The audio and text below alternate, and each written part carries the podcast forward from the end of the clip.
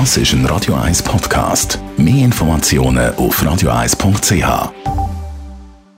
Die grünen Minuten auf Radio 1 werden präsentiert von Energie 360 Grad. Nachhaltige Energie und Mobilitätslösungen für die Welt vom Morgen. Energie360.ch in der Schweiz gibt es schon über 1000 Energieverbünde. Sie liefern CO2-arme Heiz- und Kühlenergie und helfen so beim Ziel der Netto-Null-Emissionen bis 2050. Andreas Krise von der Umweltarena. Wie funktioniert das genau und von wo kommt Fernwärme?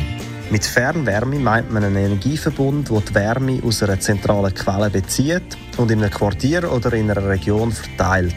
Als Wärme- oder Kältequellen kommen Gewässer, Holzschnitzel, Geo- oder Solarthermie und auch industrielle Abwärme, beispielsweise aus einer Kirchverbrennungsanlage, also KVA, in Frage. Und es werden ausschließlich CO2-neutrale Energiequellen genutzt.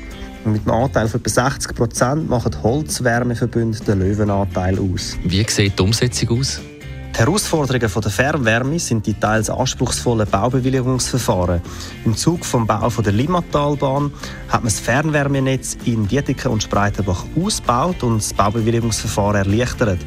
Von dieser Neuerschließung haben wir als Umweltarena profitiert und beziehen seit einem Jahr Fernwärme aus der KVA Limeco in Dietiken. Wie hoch ist das erwähnte Potenzial dieser Energieform? Die 1000 existierenden Energieverbünde decken bereits heute 8% vom nationalen Wärmebedarf ab.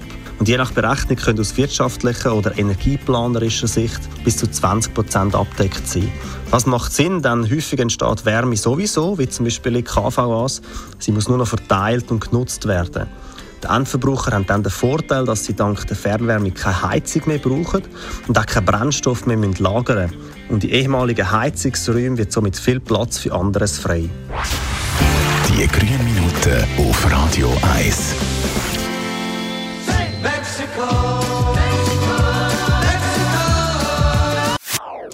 Das ist ein Radio 1 Podcast. Mehr Informationen auf radio1.ch.